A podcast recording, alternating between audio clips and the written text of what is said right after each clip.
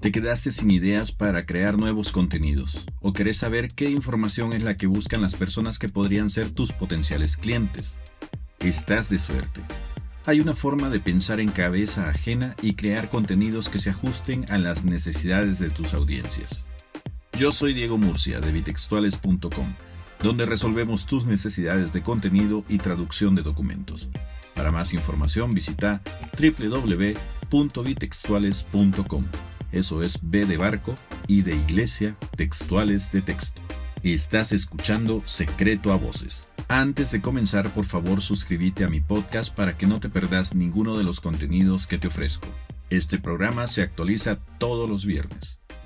Si estás buscando ideas sobre temas de creación de contenido, la herramienta en línea Answer the Public, algo así como El público responde, te brinda las claves que necesitas para comenzar a pensar sobre temas específicos. Answer the Public retomó la idea central que es la base de los motores de búsqueda de la actualidad. Antes de explicarte cómo funciona esto, demos un repaso. A medida que una persona escribe las palabras de un tema, los motores de búsqueda te presentan una vista previa agregada de las preguntas relacionadas con tus intereses y, por lo tanto, un indicio de las motivaciones y las emociones de las personas detrás de cada consulta. Esto funciona en dos vías. La primera es destacando y reafirmando el interés en determinado tema. Es decir, cada vez que hay una búsqueda sobre un contenido determinado, los buscadores te muestran las páginas cuyo tema relacionado a tu búsqueda se ha convertido en el más popular. La misma lógica aplica cuando buscas información que no lo es o es inexistente. En ese sentido, cuando un contenido no aparece por ningún lado, los buscadores te muestran aquello que tiene la mayor cantidad de coincidencias gramaticales. Answer the Public es quizás una de las mejores fuentes de investigación para ideas de contenido, en el sentido que te muestran las dos opciones de búsqueda que están disponibles en todos los motores y en un solo lugar. Digamos que tu empresa se dedica a la venta de motosierras y que te interesa saber qué tipo de accesorios son los más buscados por las personas que ya han comprado uno de esos aparatos o están pensando en comprar uno. Vos podés tomar ventaja de esto porque por un lado podés vender esos accesorios que están buscando y por el otro lado podés crear contenido recomendando esos accesorios. Ahora, en la página inicial de answerthepublic.com, en su sección del buscador, tenés que seleccionar el idioma en que el sitio debe hacer la pesquisa, esto antes que nada, y a continuación escribís la palabra accesorios y luego motosierras. Después de algunos segundos, la página te mostrará resultados organizados en categorías por tipo de preguntas, tales como cuál, quién, qué, cuándo, por qué, cómo, dónde y son.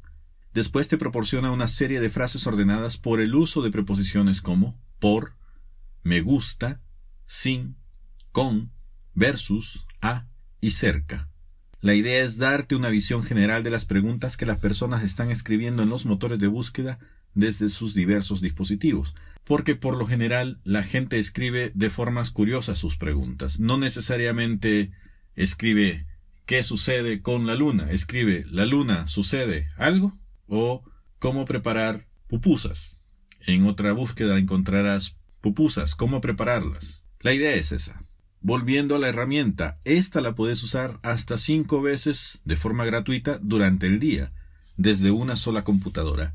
Si te resulta útil, te puedes suscribir a su versión de compra que te da opciones un poco más ampliadas.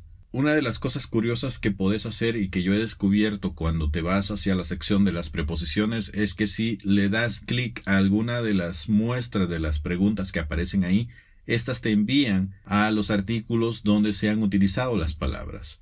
Y de repente, aunque no esté muy bien estructurada una pregunta, el encabezado o algún párrafo del texto que el buscador ha utilizado de referencia para darte esa respuesta es el que contiene las palabras que han formado parte del listado que se te presenta como resultado de tus pesquisas. Este tipo de información es invaluable para los comercializadores de contenido como yo, por las siguientes razones. Te permite conocer a tu audiencia y lo que los mantiene despiertos durante la noche. Te ayuda a orientar tu investigación de palabras claves para incluirlas en tus contenidos. Esto a su vez te permitirá aumentar el flujo de visitantes a tu sitio y te posicionará como el gurú de tu mercado, un nicho, al que hay que acudir en busca de respuestas. Ahora, no te equivoques, algunas de las preguntas basadas en estas palabras claves serán completamente irrelevantes. Hay que hacer una pepena manual de las consultas que valgan la pena y separarlas de las que no tienen sentido o utilidad para vos. Esos datos pueden proporcionarte inspiración para crear contenido a la medida de tu producto. Si podés responder a las preguntas frecuentes o abordar las inquietudes que tiene una audiencia sobre temas relacionados con X productos, no solo estarás seguro de que el contenido que les ofreces es relevante y útil, sino que también podés ganar clientes potenciales. Una vez que tengas los datos, necesitas saber cómo usarlos e incorporarlos en tu contenido. La publicación regular de un blog es un buen lugar para comenzar a usar estos datos. También puedes producir infografías, libros electrónicos, videos o podcasts como este. Si aún no sabes qué hacer con toda esa información, mi equipo y yo podemos ayudarte a preparar todo tipo de material encaminado a convertirte en el experto de tu mercado. Si te gustó este contenido, te invito a que visites bitextuales.com. Ahí encontrarás más información relacionada con el mundo editorial en formato online y podcast. También te invito a visitar mi sección de recomendaciones tecnológicas donde te doy a conocer accesorios que yo he utilizado en mi vida periodística y que me han ayudado a convertirme en un profesional de la escritura más productivo. Te prometo que mis recomendaciones te ahorrarán dinero y dolores de cabeza.